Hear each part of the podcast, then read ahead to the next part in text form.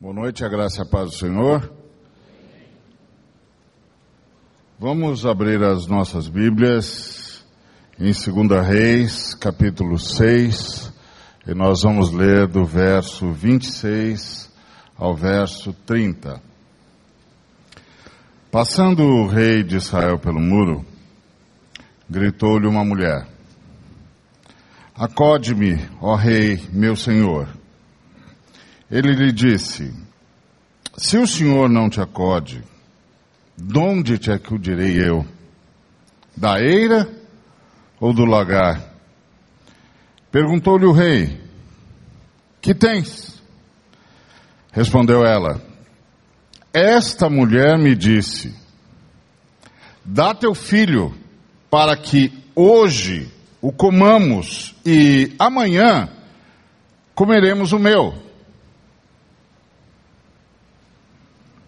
Dá teu filho para que hoje o comamos e amanhã comeremos o meu.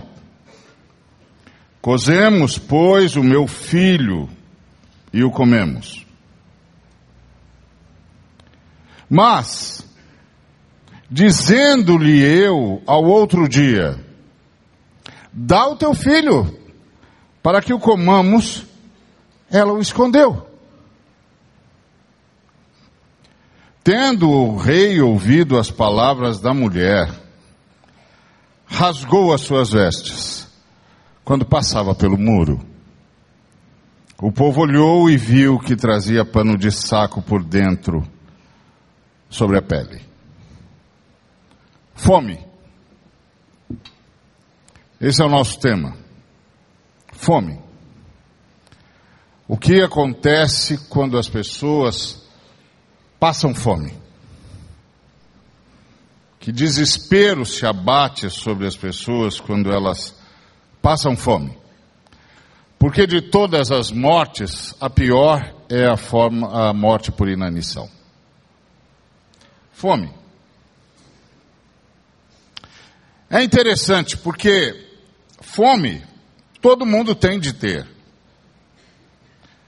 Mas ninguém deve passar fome. Todo mundo tem de ter fome.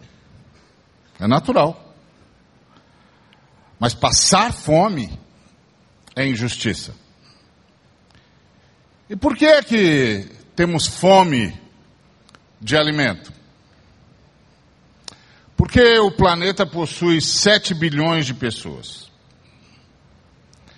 São dados espantosos sobre a distribuição da riqueza no mundo que explicam esse nosso problema. Fome. Por exemplo, qualquer pessoa, qualquer pessoa que possua bens em valor aí superior, alguma coisa superior a 8.600 reais, 8.600 reais. Uma moto usada. Possui mais riqueza do que 3 bilhões e 500 milhões de pessoas no mundo inteiro. E está na metade superior da posse de riquezas. Estão vendo esse quadro aqui? Esse quadro é o quadro da distribuição de, de riquezas no mundo. Uma pessoa que tenha 8.600 reais, um pouquinho mais, de patrimônio, não é de salário,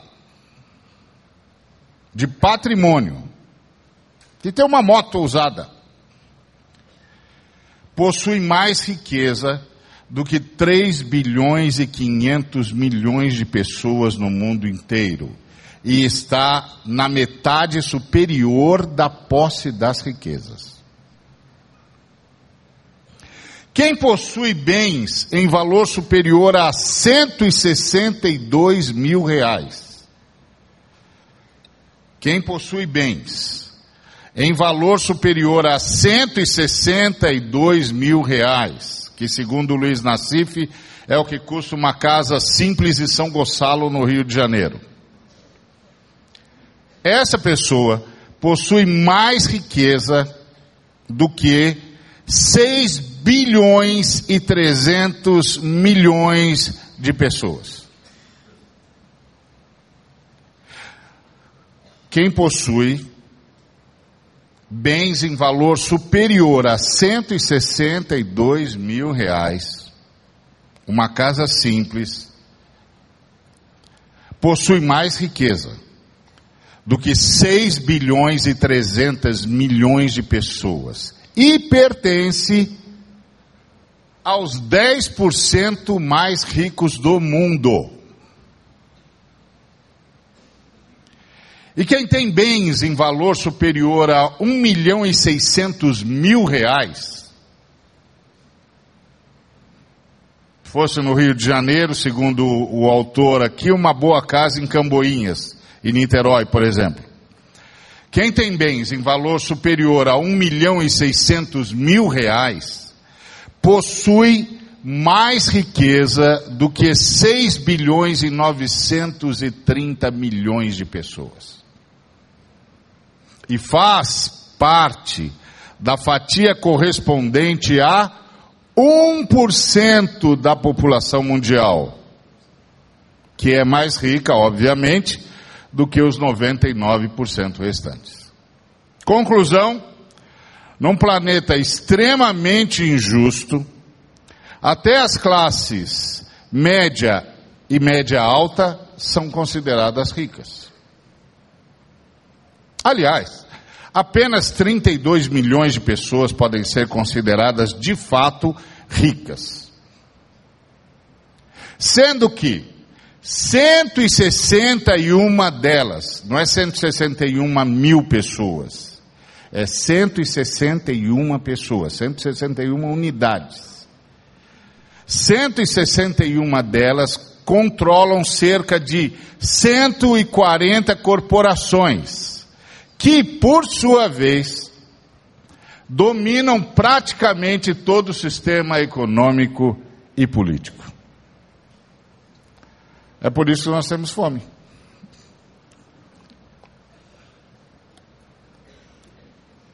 Então, o pessoal de vermelho é da mesa americana.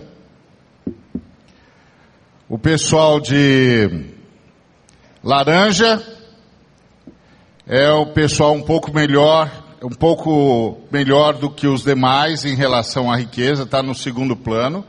Depois o pessoal aqui meio ocre, onde nós estamos, é a terceira fatia é, dos ricos. E depois o pessoal de azul e o pessoal mais escuro ali, esses passam fome e passam mesmo. Planeta injusto. Fome. Agora, nós temos fome. Temos fome de muita coisa. Como disse o poeta, bebida é água, comida é pasto. Você tem sede de quê? A gente não quer só comida, a gente quer comida, diversão e arte. A gente não quer só comida, a gente quer saída para qualquer parte. A gente não quer só comida, a gente quer bebida, diversão, balé. A gente não quer só comida. A gente quer a vida, como a vida quer. A gente não quer só comer, a gente quer comer e quer fazer amor, a gente não quer só comer, a gente quer prazer para aliviar a dor. A gente não quer só dinheiro, a gente quer dinheiro e felicidade. A gente não quer só dinheiro, a gente quer inteiro e não pela metade. Diversão é arte para qualquer parte, diversão, balé, como a vida quer. Desejo, necessidade, vontade, necessidade, desejo. A gente tem fome. A gente tem muita fome. Aliás, isso é o que marca a vida. A vida tem fome. Mas a gente tem fome de muita coisa. A gente tem fome de justiça. A gente tem fome de paz. A gente quer alegria, quer vida, quer bondade, quer domínio próprio, quer misericórdia, quer perdão quer protagonismo, quer amor. Nós somos seres famintos. Nós somos seres famintos, nós temos muita fome. E nós temos fome de muita coisa.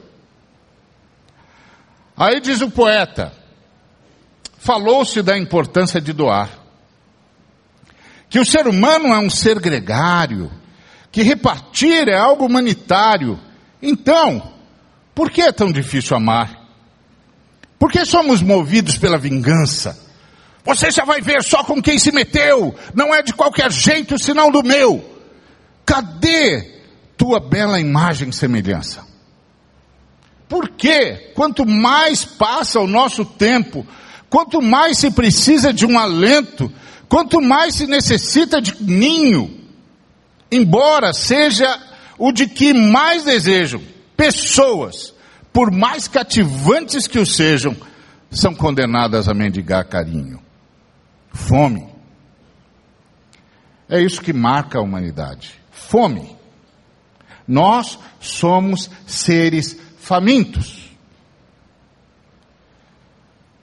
Vamos pensar na nossa casa. Tem alguém passando fome na, nossa, na sua casa? Você, claro, vai dizer, nós fazemos parte da turma, da turma que está bem. Você diz, não, claro que não. E fome de carinho?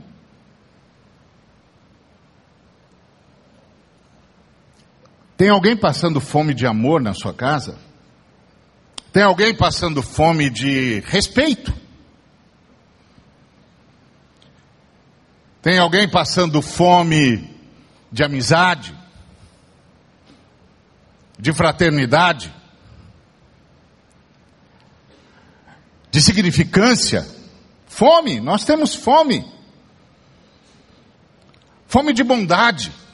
Tem alguém passando fome de bondade que você conheça? Você já Pensou algum dia em virar para sua esposa, para o seu esposo, para o seu filho, para o seu pai, para os seus amigos ou para as pessoas com quem você convive de uma maneira ou de outra e perguntar: escuta, por acaso eu estou condenando você a alguma fome?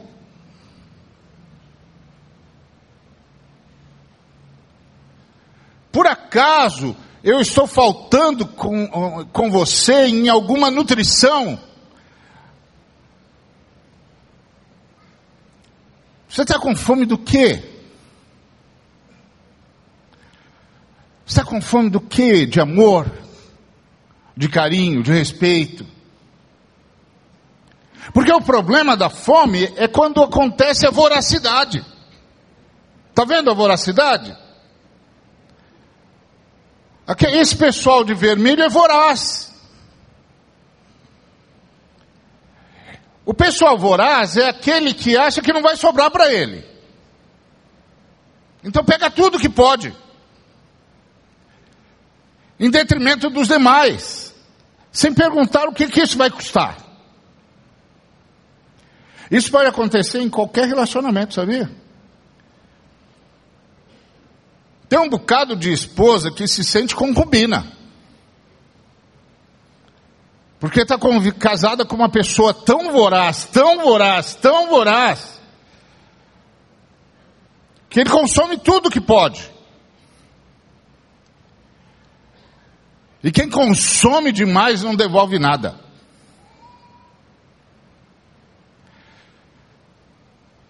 Você tem fome do quê?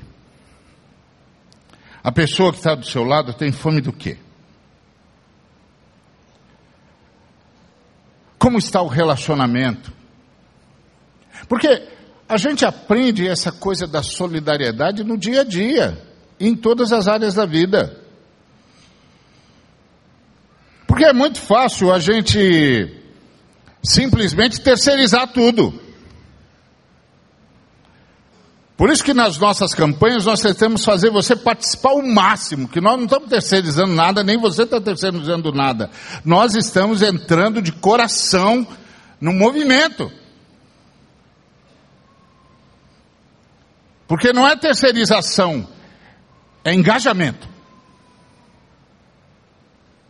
É o reconhecimento de que o ser humano, de que os seres vivos são seres famintos.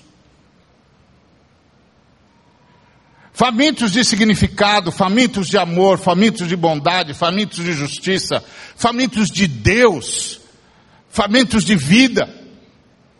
E Deus, olha que Deus. Deus se doou para que ninguém tivesse nenhuma necessidade e passasse fome alguma. Olha que Deus. Está diante de você, diante de mim, na mesa da comunhão. O que, que, é a mesa da comunhão? É Jesus, é Deus dando-se a si mesmo, se deixando matar, para que ninguém passe fome. Nem fome de Deus, nem fome de amor, nem fome de carinho, nem fome de bondade, nem fome de protagonismo, nem fome de comida, de bebida, nem fome de arte de alegria, de prazer. Você tem fome do quê? De vez em quando a gente tinha de reunir a família para perguntar se está todo mundo saciado.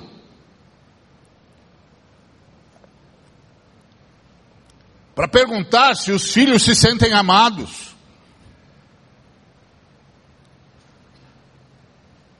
Se os cônjuges estão saciados mutuamente.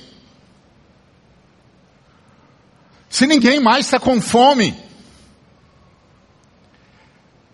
E aí, projetar isso para o nosso relacionamento com todos os seres humanos.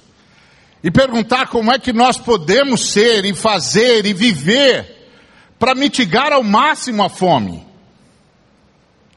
Para que, se possível, não haja fome. Fome de nada. Porque ter fome, como eu já disse, é natural. Passar fome é injustiça. Nós precisamos aprender com o apóstolo. Nós já vimos o que disse o músico, o que disse o poeta, precisamos aprender o que disse o apóstolo. O apóstolo lá em Colossenses 3, dos versículos 12 a 15, disse: Mudem de roupa, revistam-se como eleitos de Deus, santos e amados, de ternos afetos de misericórdia. Misericórdia é uma palavra do Antigo Testamento riquíssima, ela vem de uma de uma raiz hebraica que é a palavra haram, e haram significa ventre. Que é essa misericórdia, essa capacidade que a mãe tem de carregar o feto por nove meses, garantindo-lhe tudo o que é necessário para que ele tenha uma vida de qualidade. Quando a Bíblia diz que as misericórdias de Deus se renovam a cada manhã, ela está dizendo que é como se toda manhã Deus nos colocasse no seu ventre e nos desse todas as condições para continuarmos apesar de nós mesmos. Revistam-se de misericórdia. Façam um isso uns pelos outros. Quantas famílias padecem por absoluta ausência de misericórdia? E o contrário da misericórdia é um espírito vingativo. Um espírito que faz questão de fazer lembrar ao que errou um dia, ou que está atolado em angústia, vício, desespero. Contraste ele é. Quão errado ele é. E aí, não tem nenhuma misericórdia revestivos de ternos afetos de misericórdia, de bondade, atos de bondade, atos de justiça. Isso é uma coisa que a gente pratica, pratica todo dia, pratica em casa. Ao invés de transformar tudo num ambiente de guerra, mover-se através de atos de bondade. Tem gente que troca um copo fora de lugar por toda a paz do dia. Quem foi que. Pronto. Meu Deus, bota esse copo no lugar. Depois acho um momento de sabedoria para conversar sobre isso. Por que, que nós trocamos a paz por qualquer coisa? E todo mundo tem fome de paz. Fome de quietude, de compreensão, de amizade, revestivos de humildade. Humildade é essa capacidade de se ver igual a todo mundo e ver todo mundo igual a si. Somos todos iguais. Não há maiores nem menores. Somos todos iguais. Todos com vocação para partilha, para convivência. Tudo é nosso.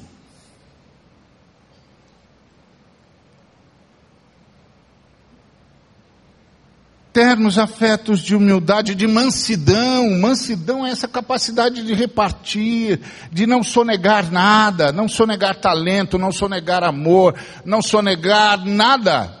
Posses, o que o, que, que o outro precisa? Conhecimento.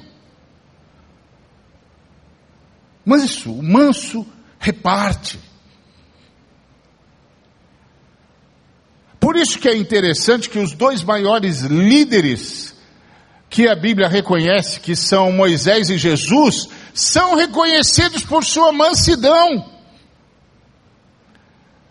por sua capacidade de doar, por sua capacidade de distribuir, por sua capacidade de partilhar, nunca, nunca, jamais guardar para si, mas distribuir para todos.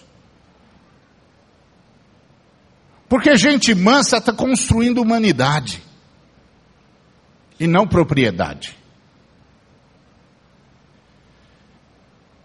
E disse mais o apóstolo: revistam-se de longanimidade. Sabe o que é longanimidade? É a capacidade de suportar todos os efeitos da convivência é, porque todo mundo vai ter de amadurecer, meu filho. Todo mundo vai ter de amadurecer, minha filha. Ninguém nasce maduro. Então, isso são os efeitos do crescimento.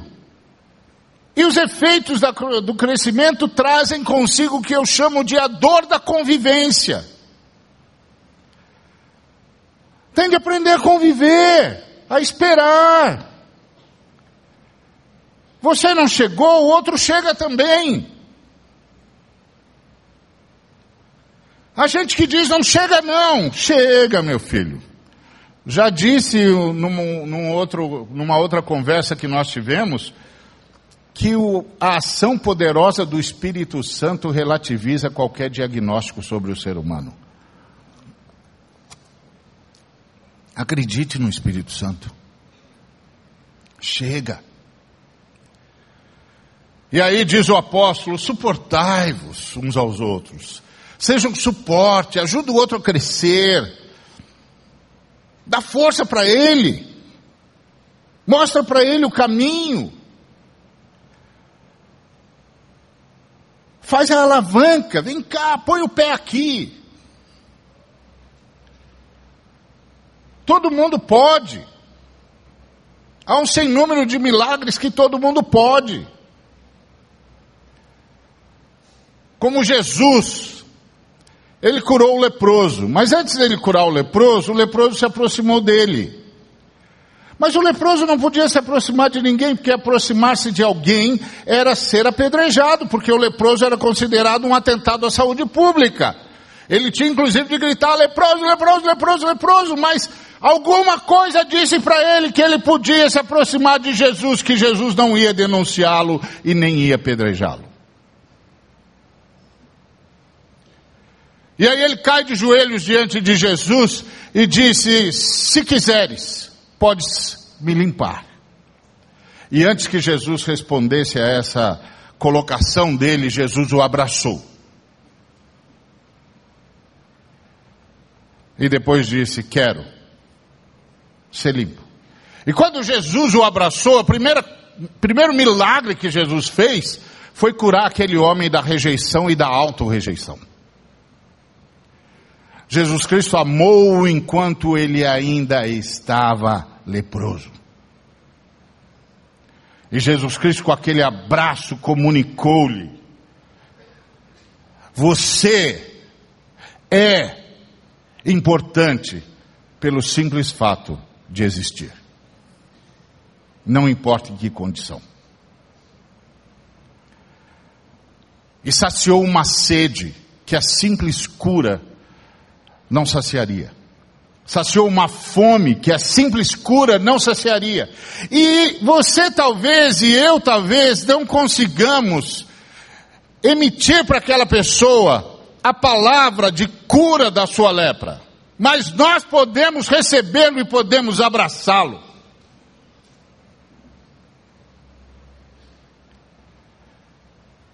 Podemos matar essa fome de significado e de importância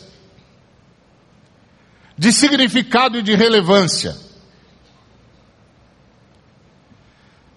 E o apóstolo continua: Perdoai-vos mutuamente. Todos nós temos sede de perdão. Porque todos nós erramos. Perdoa. Acima de tudo isso, porém, esteja o amor, que é o vínculo da perfeição.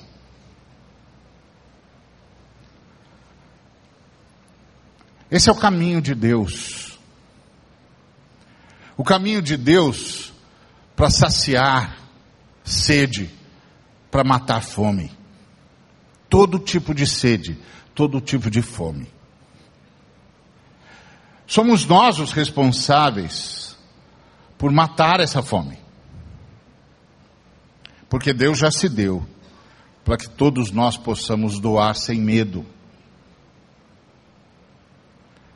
Graças à doação de Cristo, todo mundo pode doar de si e do seu, que na verdade é de Deus, sem medo.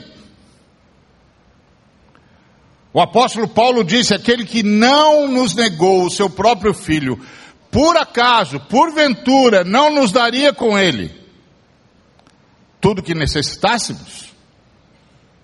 Então a gente não precisa mais ter medo da vida, não precisa mais ter medo de viver, não precisa mais ter voracidade.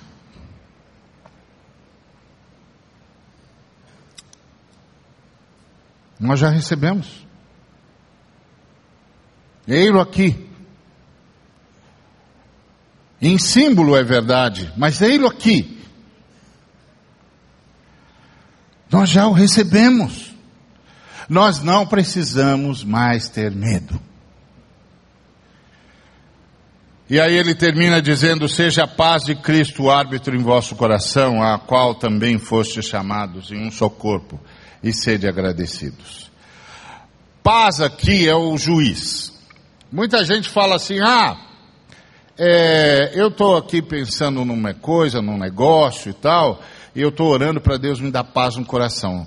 Então, se Deus me der paz no coração, eu vou fazer. Geralmente ele está pedindo por um negócio que ele não encontrou na Bíblia autorização para fazer, então ele vai buscar paz no coração.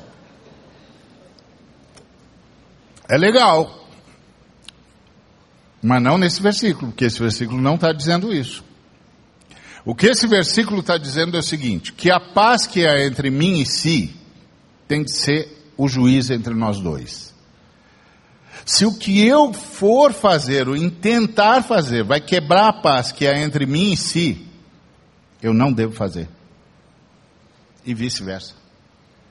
Se o que eu vou fazer vai quebrar a paz que deveria haver entre nós dois, eu não posso fazer. Imagina isso na sua família.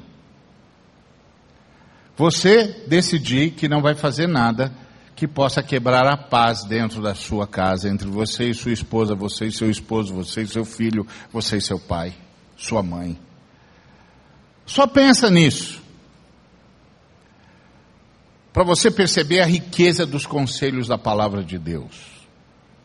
E as riquezas dos conselhos da palavra de Deus, ou a riqueza de conselhos da palavra de Deus, ou os ricos conselhos da palavra de Deus, eles são maravilhosos, porque eles não vêm apenas em termos conceituais, eles vêm carregados pelo próprio Espírito Santo, que garante que se nós o abraçarmos, ele os efetuará em nós e através de nós. Então, temos de aprender o exemplo da mesa no céu e do inferno. É o segredo do céu. Camarada é, foi para o céu, foi recebido pelo anjo, o anjo saudou, mas ele era teólogo. Então ele disse assim: Escuta, será que eu posso dar uma olhadinha lá no inferno? Sim, porque só teólogo quer dar uma olhadinha em tudo quanto é tudo que é possível. Não, deixa eu dar uma olhada lá no inferno, porque eu tenho uma tese aqui, eu quero ver se minha tese estava certa ou não. E o anjo disse: Você tem certeza? Tenho, tenho, tenho. Tá bom, rápido, hein? Rápido, hein? Vou lá, levo você e é ó. Um pé lá, outro cá, hein? Não, não, tá legal, tá legal. Aí chegaram lá, um lugar lindo. Lindo, lindo, lindo, lindo, lindo. Ele levou o maior susto. Aí uma mesa enorme repleta de comida. Aí ele falou: Ah, já sei. Comida envenenada, né? Não, comida maravilhosa, primeira qualidade. Ah, você está brincando? Sério? Então já sei. Vão, eles, eles vêm, mas não pode tocar, não é isso? Não pode comer. Não pode, à vontade, pode comer quanto quiser. Ah, não é, não é possível. Vai ter a primeira, primeira turma chegando aqui, observa. Aí chega aquela turma toda, senta-se à mesa e todos pegam um garfo. Só que o garfo tinha um metro de comprimento. E pelas regras só podia pegar na ponta do garfo. Eles pegaram na ponta do garfo, receberam então permissão para comer e tentaram. E com um metro só jogava comida fora. Aí ele disse: Ah, entendi. entendi. Então tá bom, então vamos para o céu. Aí chegou lá no céu, mesmo, mesmo quadro. Lindo, lindo, lindo. Aquela mesa enorme, igualzinha a mesa. As comidas, as mesmas. Falou, ah, tudo igual? Tudo igual.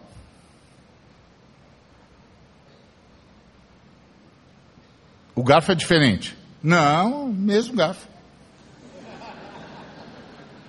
E aqui então pode pegar perto dos dentes. Não, não, não, não, não, não, não. pontinha. Ué, calma, tá chegando o primeiro pessoal aí, assista. Sentaram-se à mesa enorme, cada um pegou o garfo e alimentava o que estava na sua frente. Porque com um garfo de um metro segurando a pontinha não dá para se alimentar, mas dá para alimentar o que está na frente. Então eles se alimentavam. E o anjo disse: Viu? Isso é o céu.